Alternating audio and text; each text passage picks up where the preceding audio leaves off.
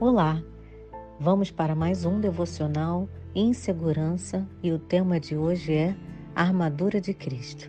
Efésios 6,13 vai dizer: Por isso, vistam-se toda a armadura de Deus, para que possam resistir no dia mau e permanecer inabaláveis depois de terem feito tudo. A insegurança muitas vezes nos abala e nos paralisa quando não fazemos uso das armas que recebemos do Pai para guerrear nossas batalhas diárias.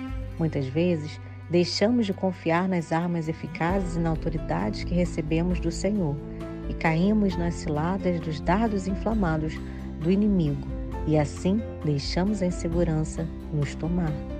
A armadura de Deus nos garante resistir no dia em que as aflições chegarem e permanecermos firmes na rocha que é Cristo Vestir a armadura que a palavra nos orienta é ter uma vida de oração e nos alimentarmos na palavra de Deus, que nos fortalece para enfrentar os dardos inflamados do diabo.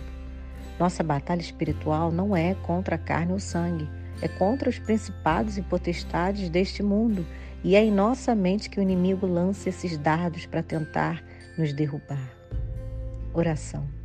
Deus, nos ajude a combater as mentiras do diabo em nossa mente nos enche de força e ânimo para todos os dias vestirmos a armadura.